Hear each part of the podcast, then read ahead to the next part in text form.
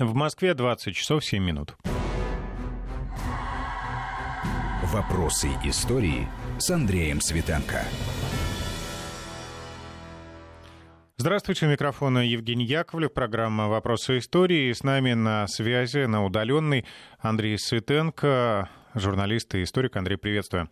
Добрый новые времена настали. Сейчас э, большинство, может быть, не большинство, но большое число россиян вынуждено работать из дома. А вообще э, сейчас в России начинается э, большая неделя выходных, оплачиваемых выходных, для того, чтобы остановить распространение коронавируса в России, ну и в мире, конечно. Нынешняя ситуация, она серьезная, глобальная, по всему миру распространяется коронавирус, и новые очаги появляются совершенно в разных странах, и некоторые страны оказались э, вообще не готовы к этому, и там ситуация развивается настолько стремительно, что они в момент переплюнули и Китай, э, это, например, Италия, да, США сейчас становится новым очагом э, коронавируса. И история знает немало примеров, когда и в прошлом были подобные ситуации, эпидемии и карантинные меры. Давайте поговорим в ближайшем часе об этом. Ну да, действительно, обоснованно возрастают опасения и тревоги по поводу распространения коронавируса. И есть смысл напомнить, что в истории России было ну, немало случаев массовых эпидемий, которые требовали принятия соответствующих экстренных э, ограничительных мер.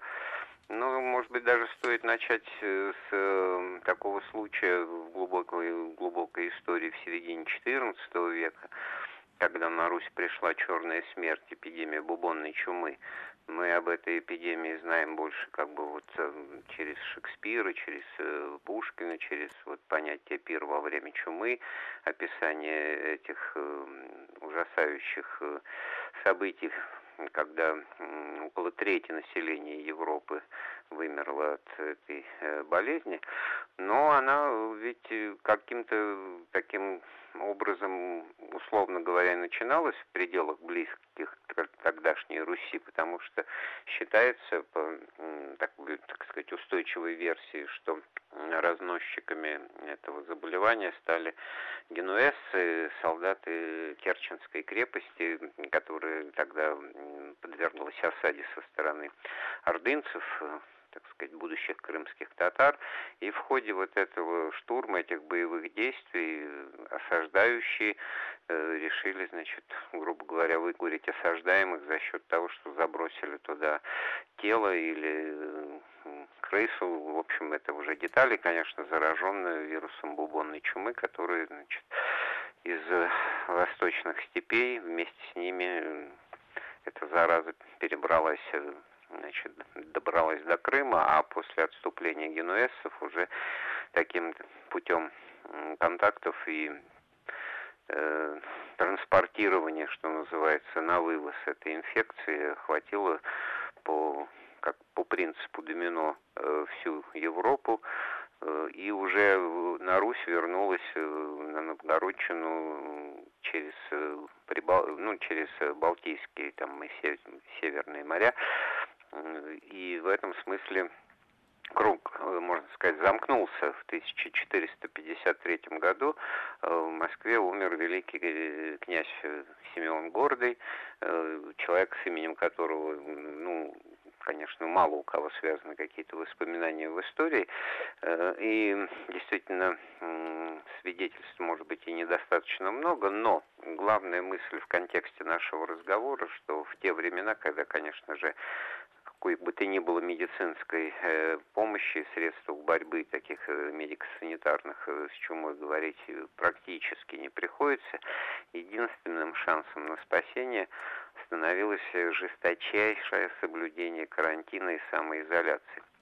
Вот, и выжили те, кто уберегся от контактов с зараженными. А тут, значит, кто заразился, кто нет, вот применительно к династии московских князей, вот такая в кавычках ирония судьбы произошла, что Симеон Гордый вместе со, своей, со своими детьми умерли, а престол наследовал после его смерти его младший брат Иван II или Иван Красный, и в этом смысле ну, ход истории, можно сказать, династия Рюриковичей пошел несколько ином направлении. И это, конечно, все историки в свое время отмечали. Но главный урок, повторяю, для нашей, так сказать, актуальной действительности, это безусловное соблюдение карантина, самоизоляции, превентивные вот такие меры, которые э, сводят к минимуму возможность заражения. Ну, то есть вопросы дисциплины стоят на первом да, месте? Да, безусловно, конечно. Вопросы не, не только дисциплины, а самоконтроля, э, потому что это скорее даже понятие самоконтроля, но точно так же, как мы в течение минуты не отдавая, там, или часа, не отдавая себе отчета 15-20 раз это подсчитано статистически, не, не, не, не касаемся руками, пальцами глаз, носа, лица, вот, вот эти вот призывы сейчас э, соблюдать э, гигиену и с поверхностями не контактировать, ходить в перчатках, перчатках, протирать э, поверхности металлические. Это же ведь э, очень трудно на самом деле э, соблюсти, поэтому самая главная позиция свести к минимуму необходимость их совершать. Вот в чем дело. И поэтому те, кто, наверное, воспринял вот эту нерабочую, как ее правильно сказать, отнюдь не праздничную, более того, так сказать, не выходную неделю, как меру, которая должна препятствовать распространению заболевания, э, вот, распространению инфекции. И э, те, кто это не так воспринял, они должны вот еще подумать и там, где они оказались, э, ну, на даче э, где-то, ну, свести к минимуму, а то и вовсе исключить вот такое общение привычное для всех нас э, в дачной обстановке, когда друг к другу в гости ходят, общаются, гуляют, э, значит, контактируют. Это, конечно, противоречит прямо той цели, ради которой введена эта сказать, э, нерабочая неделя. Ну, как вот мы сегодня говорили уже в эфире о том, что э, люди э, начинают что-то понимать, когда это касается э, их самих, да, или вот их окружения, или э, когда это близко к ним. Давайте приведем какой-нибудь пример, который ближе к нам в истории. Э, вот, например, ну, в 20 веке. Ну, в 20 век я чуть попозже хотел переехать, может быть, э, тут более плавный переход будет э, к чумному бунту при Екатерине Великой, который, может быть, в личном плане ее коснулся только в том смысле, что на подавление восстания, бунта, вызванного, так сказать, ну, неграмотностью населения, не, непониманием сути вот этих вот мер, о которых мы сейчас с тобой поговорили, э, она бросила своего, так сказать, близкого человека, мягко говоря, не, не чужого ей, значит, графа Орлова, Григория Орлова, который руководил войсками, посланными на э, и пресечение, значит, эпидемии э, чумы в Москве, вспыхнувшей летом 1771 года, повторяю. И вот э, дальше можно об этом тоже поучительный, весьма-весьма э, поучительный исторический пример. Дело в том, что, значит, в тот, в, в тот год шла очередная, скажем так, русско-турецкая война, раненые офицеры из Константинополя прибывали на излечение в Москву, и по одной из версий, вот переносчиком инфекции оказался один из раненых э, там на Балканах, так условно будем говорить, офицеров, э, который, значит, от которого это зараза и распространилась. А по другой версии, ну, может быть, даже более обоснованной, разносчиками инфекций, э, но были просто, значит, бактерии, находившиеся вот в вещах и товарах, прибывавших с Востока, значит, такой вот товарооборот условный, так сказать. Э, шелковый путь в кавычках, значит. И, и эту версию подтверждает тот факт, что эпицентром заражения в Москве стал московский суконный двор и его работники многочисленные. Так вот, э, в качестве превентивной, очень жесткой и строгой, и даже, можно сказать, беспрецедентной меры э, было предпринято следующее. Все работники суконного двора были вывезены в Подмосковье, помещены на карантин, то есть э, локализованы и лишены контактов. Но болезнь все-таки в Москве распространялась и охватывала значит, уже тысячи людей. Люди были, естественно, тогда все в большей степени, конечно, чем сейчас э, религиозные и верили. Мировоззрение было, конечно, такое религиозное, а не научно-практическое, но в данном случае вот э, самое главное в этой истории то, что архиепископ Московский тогдашний Амвросий во избежание распространения инфекции запретил верующим во время молебнов прикладываться к к иконам. Но там речь была об, об одной иконе Божьей Матери, э, которая почиталась э, искупительницей всех грехов и напастей, которые тянулись толпы горожан, москвичей. Вот, и он приказал ее поместить, значит, закрыть в короб и, и не разносить через нее инфекцию. Вполне разумная практическая мера, вызванная обстоятельствами, которые грамотному образованному человеку, которым был архиепископ Московский Амвросий, были совершенно очевидны.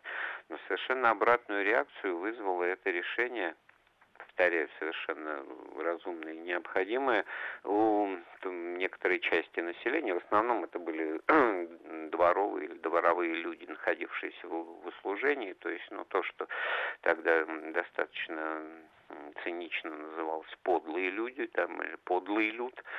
Э, От слова подлый. Низы, да, да. Вот, и э, среди них э, начался протест, это требование, значит, вернуть, дать возможность приложить, э, приложиться к иконе, совершить, значит, молитву перед ней, поцеловать ее. И тогда вот просто Амвросий стал жертвой ну, дикой зверской э, расправы. Он пребывал в Донском монастыре, место известное, и сейчас монастырь есть, и туда ворвалась толпа горожан начала его там искать по всем э, храмам, кельям и так далее, и нашла на хорах главного собора Донского монастыря. В результате, значит, он был ну, убит, ну, просто зверски, так сказать, забит. И вот э, это, конечно, очень показательно с точки зрения того, каких масштабов и какого выплеска могут достичь э, панические настроения, какие-то. Э, мысли, связанные с тем, почему и что происходит, и ну, дикие, совершенно, так сказать, далекие от реалий представления о том, как с этой напастью можно справиться, да, совершенно, так сказать, обратного свойства. А между тем, действительно, в Москве тысячи человек умирали, трупы, естественно, убирали. Сутки, да? Каждые сутки по тысяче нет, человек? Нет, не каждые сутки, это общее, общее количество. За три месяца чума унесла жизни более 40 тысяч э, человек, значит, ну, хотя три месяца это 90-100 дней, да, 100 что-то у меня с математикой сейчас не очень, но меньше тысячи, конечно, в день. Но, во всяком случае, это было серьезно, учитывая, что, конечно, и население тогда было не в пример меньше, чем сейчас. Но хочется вот что тут отметить, что это были не просто посланы войска, которые разгоняли бунтовщиков, там 100 человек было казнено, 300 арестовано, то есть не просто силой подавлять, хотя вразумлять одичавшую толпу, так сказать, другими методами увещевания, может быть, и далеко не всегда получалось, и нужна, так сказать, жесткость и решительность. Но кроме того, что это было сделано, московский градоначальник, э, ну или военный губернатор Еропкин предпринял очень э, серьезные необходимые меры для проведения очи очистных работ в городе, дезинфекции. И ему удалось мобилизовать э, население на то, что мы сейчас называем ну, городские, участие в городских службах вот, коммунального хозяйства, да, на уборку, захоронение трупов. А, ну, другое дело, что на это были мобилизованы люди подневольные, люди, находившиеся так, э, и в заключении арестанты их мортусами называли тогда, ну, от латинского, так сказать, смертники в переводе на русский. Но вот свою миссию они выполнили Э, честно, не знаю, насколько уже безропотно, но во всяком случае это было совершенно э, жестоко, жестко, но необходимо. И главное, что вот после окончания этого морового поветрия, как его еще называли, были проведены в Москве существенные санитарно-эпидемиологические мероприятия. Э, строительство бань, значит, санитарно, так сказать, гигиенические э, вещи повсеместно, ремонт дорог. Вот тогда-то началась регулярная обязательная уборка мусора с расписанием. Хотя еще Петр Первый такие издавал указы, когда, значит, кому и когда и куда убирать мусор, но при нем это еще, так сказать, не заработало, так прямо скажем. Вот. Была проведена ликвидация бездомных животных. Очень такая операция, которая сейчас вот вызвала бы массу споров и, и так далее, и так далее. Но тогда это было жестко и безапелляционно выполнено превентивной даже дезинфекции жилищ э, что было совершенно новым явлением, но тем более таких вот антисептических средств, какие есть сейчас, не было, но использовали то, что было под рукой, хлорку, серу, да. А следующий вот э, этап этих напастей, которые Россия переживала, они уже связаны с царствованием Николая I, когда в России было ну, несколько вспышек заболевания холеры, и если, так сказать, по времени растянувшихся более чем на десятилетие, при, при желании можно даже неожиданным образом э, и царствование это самого Николая оценить как э, холерное, да, потому что там было э, восстания, холерные бунты и, и, и в Петербурге знаменитые на Сенной площади, значит, собрания, которые, кстати говоря, вот тоже в проброс ко всем версиям и причинам того и поискам виноватых и и так далее, и так далее, сводилось в общественном мнении тогда, и газеты, кстати, об этом писали петербургские, что, мол, якобы народ подбивали на негодование, на протесты, на ну, требования чего-то, чтобы вот власти взяли и прекратили какую-то эпидемию. На это их, э, ну, понятно, что ну, какое-то детское, даже не наивное, а лишенное смысла, паническое, истерическое требование. На это их э, якобы подбивали поляки. В 30 году как раз имело место польское восстание на территории русской Польши или в царстве польском, которое входило в состав Российской империи, и во всем тоже при желании можно было увидеть и, и обозначить, пальцем указать на зачинщиков, вот, как политических противников. Андрей, кстати, хочу заметить, да, в то время не было никакой связи, телефона не было. А как распространялись слухи э, ну, стремительно, вот, да, вот эта вся фейковая да, информация, да, такое вот даже выражение тут тогда. Правильный, да, хороший, Женя, вопрос ты задал или указал на такую особенность тогдашней жизни. И мобильность была не в пример ниже, да, и перемещение, и количество людей, менявших место жительства откуда-то, куда-то прибывавших, в отличие от того, что есть сейчас, раз, и из эпицентра эпидемии человек за пару часов на самолете прибывает куда-то за тысячи километров и вот не зная даже сам, что он является носителем коронавируса, ну, что я пересказываю вещи, которые сейчас миллионы людей обсуждают и понимают, понимая, о чем идет речь, да принципе. А тогда вот э, действительно слухи-то газеты не распространяли, как раз примета вот борьбы с паникой и организацией нормального противоборства болезни, значит, э, борьбы с ней, это наличие специально издаваемой газеты, которая сообщала о ситуации, о количестве там, зараженных, о том, какие меры предосторожности надо принимать, как себя готовить. Вот достаточно сказать, что перенесшись в Москву несколькими месяцами позже, вот эта ситуация 1830 года с, со вспышкой холеры, значит, привела к тому, что в Москве была запрещена вся торговля, ну, такая публичная, прилюдная, закрыты все банки, финансовые официальные учреждения, И сам Николай I, так же как он в Петербурге лично прибыл на Сенную площадь и обратился значит, к людям с увещеваниями, с призывами к, к, к спокойствию, к соблюдению дисциплины, также вот он и прибыл в Москву.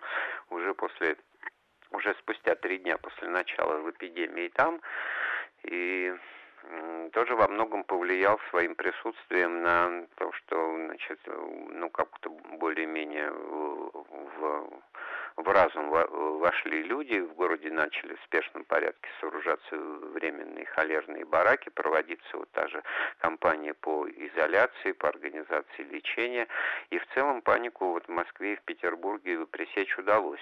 Но, с другой стороны, не везде так было, имели место эксцессы, подобные вот чумному бунту в Москве, тогда вот в Севастополе годом позже, в 1831 году, там просто местные власти изолировали зараженных или находящихся под э, подозрением людей, значит, э, в том районе Севастополя, где они находились, а обеспечить их жизнедеятельность, э, питание и нормальное лечение медицинское местные власти значит, не смогли ну, в скобочках не захотели, еще раз в скобочках не имели возможности, больше думая о себе. В результате все вылилось, значит, тоже в восстание, в бунт. Люди, значит, начали эти кордоны, которыми их обложили, штурмовать. Те солдаты, которые в этих кордонах стояли, прекрасно понимали, в какой ситуации эти люди находятся. Морально они были даже на их стороне. В общем, Э, кончилось все штурмом тоже здания местного э, губернатора, военного коменданта и так далее, и так далее. Кстати, тогда вот и комендант э, вот себя столь несчастливо проявивший или оказавшийся совершенно неспособным принимать какие-то меры, был разжалован в рядовые.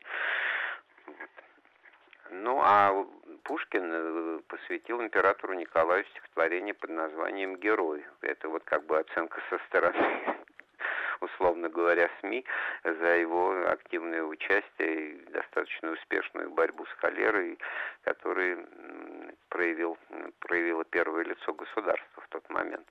Но самый главный вывод, что вот это эти эпидемии, они дали тогда мощный толчок к развитию медицинской науки и к тому, чтобы вот э, с холерой э, начали бороться более успешно уже на уровне, так, уровне медицинских технологий. Я напомню, что это программа «Вопросы истории». С Андреем Светенко мы сегодня говорим о разных э, этапах в истории России, когда происходили эпидемии, как власти э, с этим боролись, как руководители страны э, решали эти э, проблемы. Продолжим этот разговор сразу после выпуска новостей. Вопросы истории с Андреем Светенко. Итак, мы продолжаем разговор об эпидемиях разных лет, разных э, веков, э, которые не обошли стороной Россию, и о том, как э, власти, руководители страны с этим справлялись. Андрей с нами на удаленной связи. Андрей, вам слово. Да, ну вот в этом смысле очень показательная пандемия испанки, которая охватила мир в годы Первой мировой войны, можно говорить, там 1918-19, э, которая, ну, сравнительно слабо затронула именно Россию, но с другой стороны, вот э, это пример того, как огромные э, масштабы самой пандемии, они превышают вот все те, которые были до того. То есть Испанков это в просторечии разновидность гриппа, поразившая почти все страны мира, как я уже сказал, а по числу, по количеству населения это было более 500 миллионов человек. Вот. Более, больше всего она затронула страны Южной Европы, Испанию и Италию. Ну, тут, конечно, параллель с сегодняшним днем тоже каким-то образом прослеживается.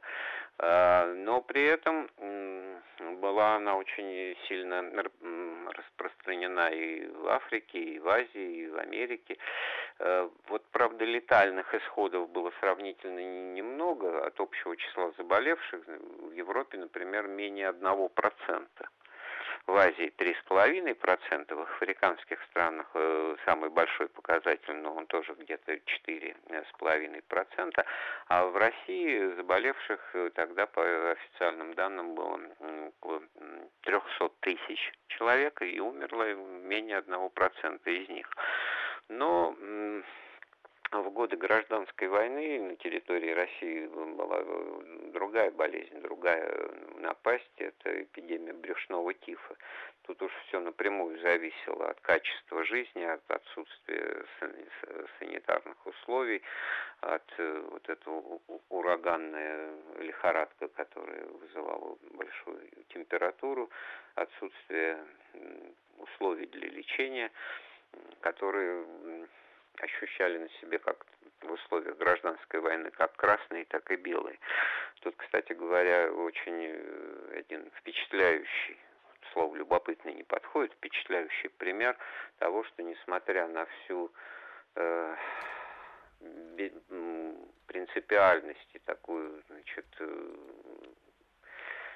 действительно, я просто ищу слово, чтобы сказать вот уровень э, ненависти между красными и белыми, хотя речь идет одних, об одних и тех же русских людях, это вообще тоже своего рода урок истории, так чтобы нация раскололась по классовому признаку, для этого надо тоже очень сильно было постараться, да. Причем это э, расклады и, и внутри семьи, родных людей имели место.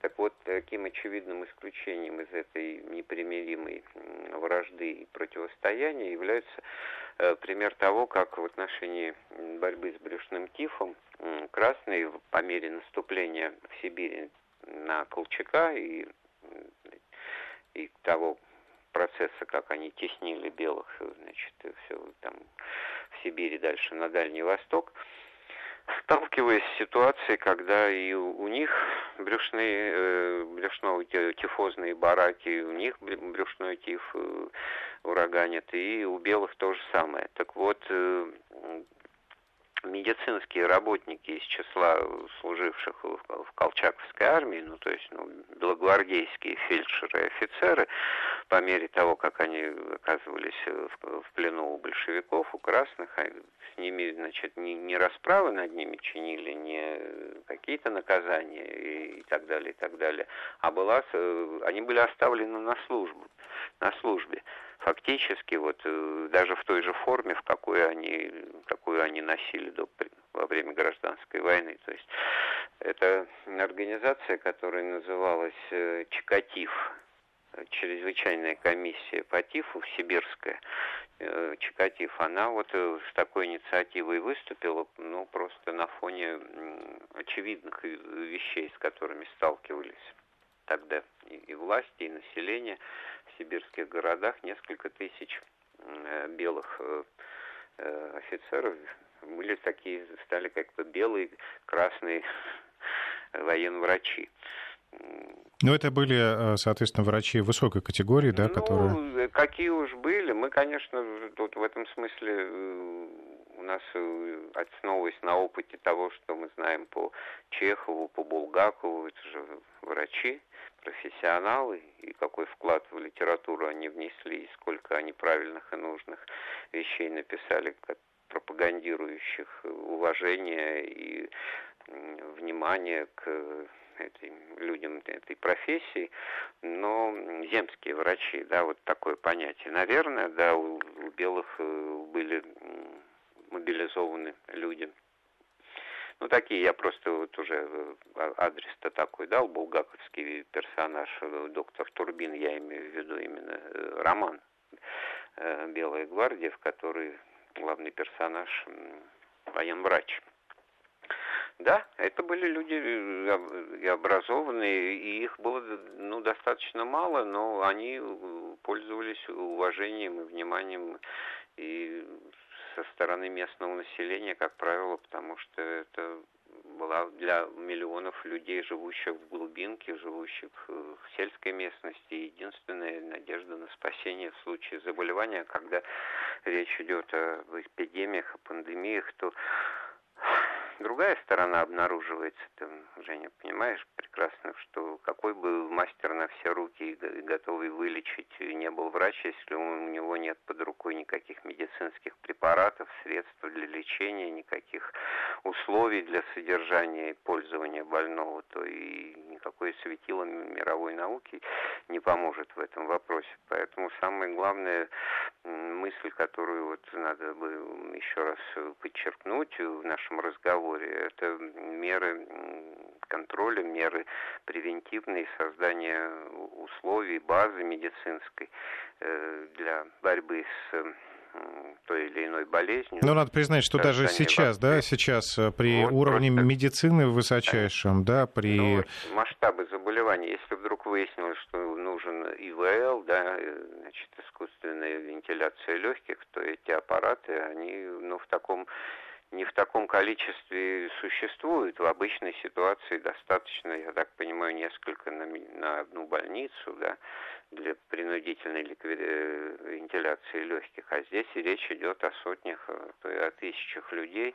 Сколько мы таких уже трагических историй э, сумели прочитать от очевидцев в, в эти недели, когда в той же Италии врачи вынуждены выбирать, кого ставить под этот аппарат 30-летнего или там 50-летнего, и выбор делается в пользу более молодого. Вот это не, не назовешь цинизмом, это, это горе, это выбор, это Choice Софи, как в свое время был такой знаменитый американский фильм, когда матери предложили на выбор из двух ее детей, значит, одного оставить, а второго, значит, э, эти фашисты убьют. Вот в результате, естественно, этот человек сошел с ума сделав свой выбор.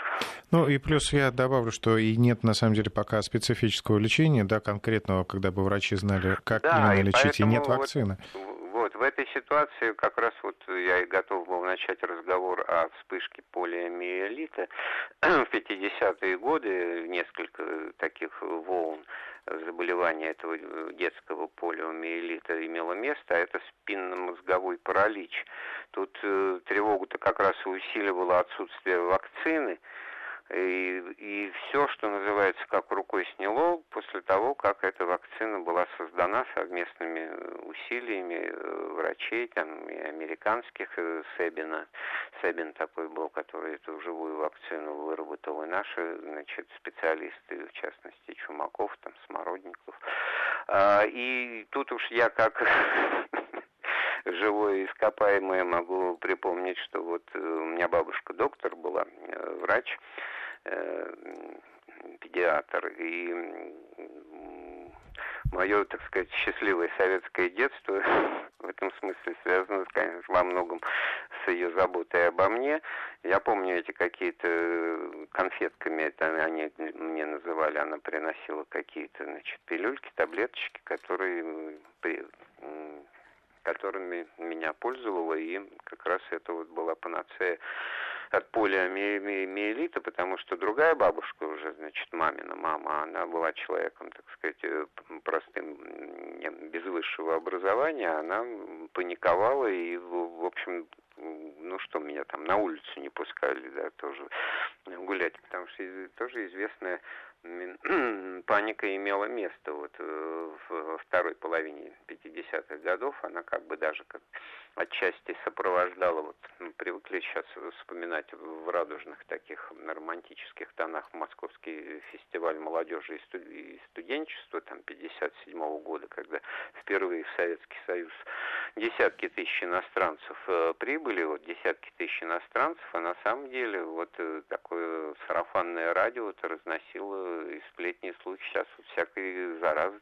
понавезут со всяких там своих Африка и Италии и Америка. Мало ли что, чем они там болеют, чем занимаются. И вот это, может быть, в свою очередь это была превентивная мера, которая предполагала ограничить контакты, понятно, какого рода между советскими гражданами и гражданками и иностранцами, этими прогрессивной молодежью и студенчеством. Но в данном случае, если возвращаться к полиомиелиту, то во второй половине 59 года этой вакцины, свежепоявившейся, живой ее называли, она живой является ну, в обоих смыслах, так сказать, и, и через как инъекцию этот субстант, он я не силен, конечно, в медицине, но я понимаю, что это как вот э, условно, так сказать, живая субстанция. Биологически это, активная, да, можно да, сказать? биологически активная, вот, правильно. Потому что сейчас пользуются уже ино, э, инактивными э, вакцинами для повторного, значит, прививания, потому что болезнь-то побеждена, но вакцинозависимость у, у человечества выработалась в этом смысле. Для того, чтобы этой болезнью не заболеть, нужно, нужно постоянно это вакцинирование, которое ну, в общем, как бы при рождении даже уже осуществляется для тех, кто родился в нормальной стране, в нормальных условиях, в нормальном роддоме. А вот в 1959 году это было просто масштабнейшая кампания прививанию. 13,5 миллионам человек в возрасте до 20 лет была такая прививка сделана.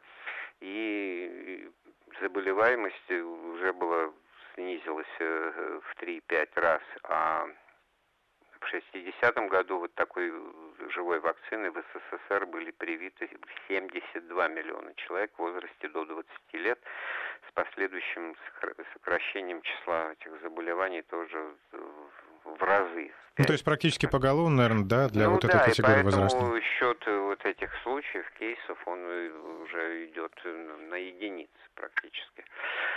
Э, Еще вот э, тоже в те же времена такая напасть, ликвидация вспышки оспы в Москве.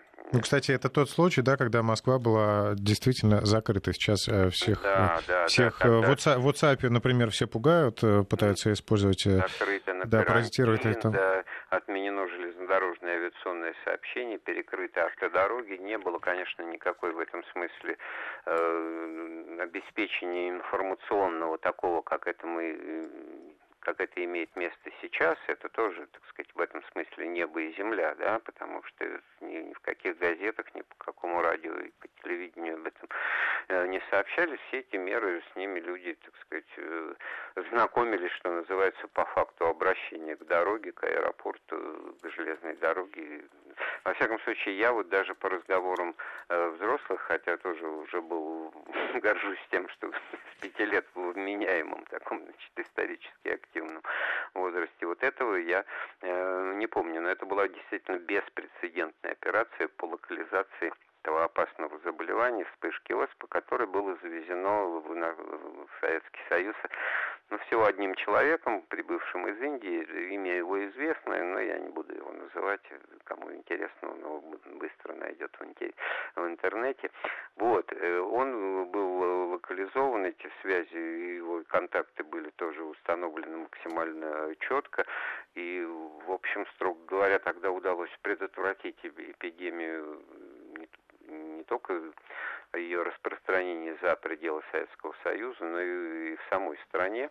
Ну, там сроки Масс... какие-то короткие, да, буквально массовая, за 45 дней? Да, массовая вакцинация была проведена, 5, если говорить о Москве, то 5,5 миллионам москвичей, более 4 чем 4 миллионам жителей Подмосковья, и круглосуточно медицинские бригады ездили по адресам выявленных контактов вот этого больного, забирая в инфекционные больницы делая вероятных носителей оспы. И распространение удалось на самой ранней э, стадии тогда э, пресечь. Ну и, конечно, в этом смысле то состояние страны и общества, которое было тогда, все приписаны к какой-то поликлинике, все где-то работают или по месту жительства пенсионеры так или иначе на учете, все это можно...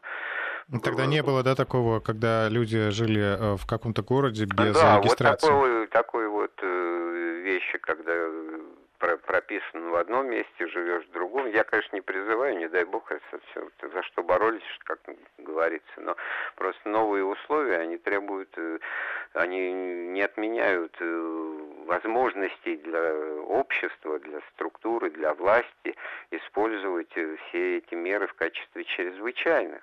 Это же совершенно очевидно. Коль скоро уже в речах фигурирует слово «война», то во время войны, я не знаю, там настоящей той самой которые вот Великая Отечественная и Вторая мировая, там же все страны перешли на чрезвычайные меры управления, руководства, и та же Америка, и все, и все такое прочее. Да и сейчас, вот судя по тому, какая информация оттуда поступает, все это достаточно жестко там организуется с точки зрения именно медико-санитарных норм.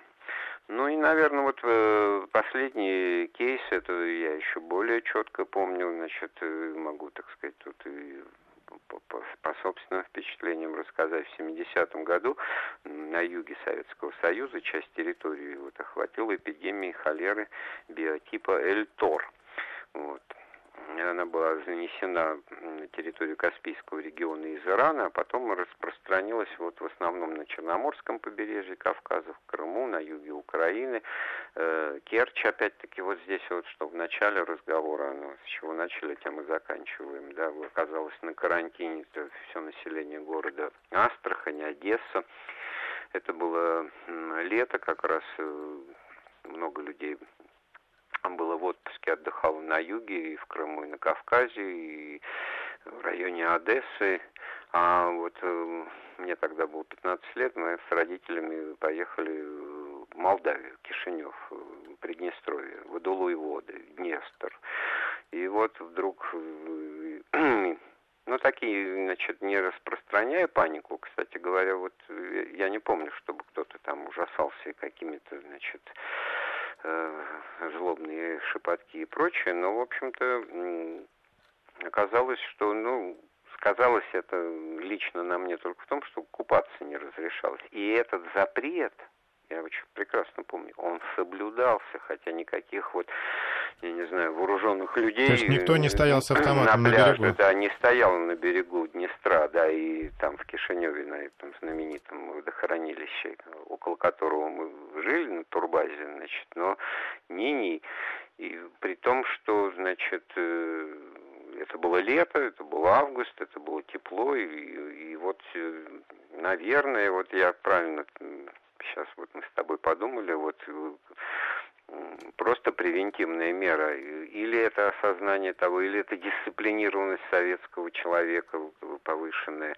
Э, в этом смысле Тут и отсутствие информации, может быть, тоже в известном смысле поменя...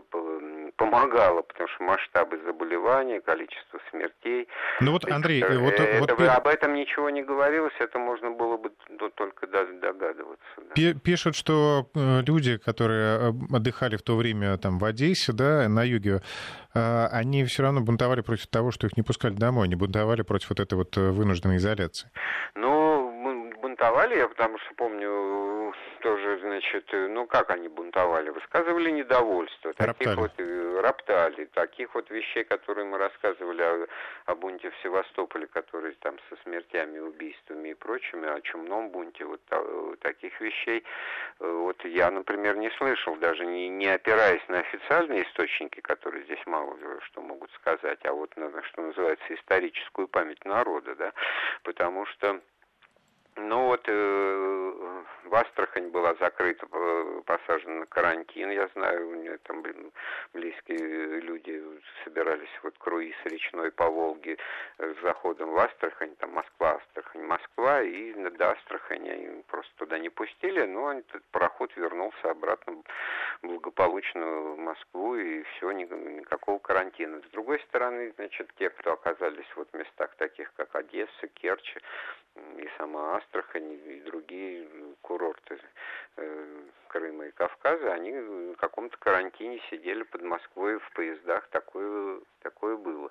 Или вынуждены оставались там вот в пионерских лагерях, если это были дети. Э, ну, тоже с поддержанием связи, но главное, что с обеспечением жизнедеятельности, с питанием, с тем, что вот, ну, как сейчас вот масса вопросов, а кто же за все это будет платить, да, все готовы, в общем-то, но надо же как-то понять, э, как это все будет и за счет кого оплачено и в каком размере. Это вот э, то обстоятельство, которое тоже отличает нынешнюю ситуацию от предыдущей. А тогда действительно смертность среди зараженных, если говорить об этой эпидемии, 70-го э, года была всего около 1% от числа зараженных, то есть, э, ну, уже осенью того же года карантинные меры были отменены.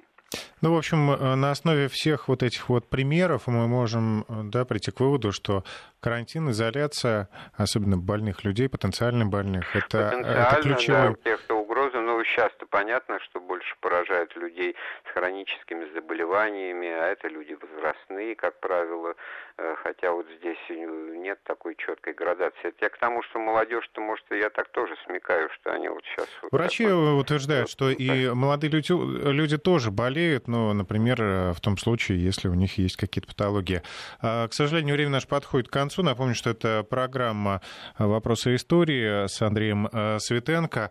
Э, мы продолжаем наш проект «Сидите дома», слушайте радио Вести ФМ и не болейте. «Вопросы истории».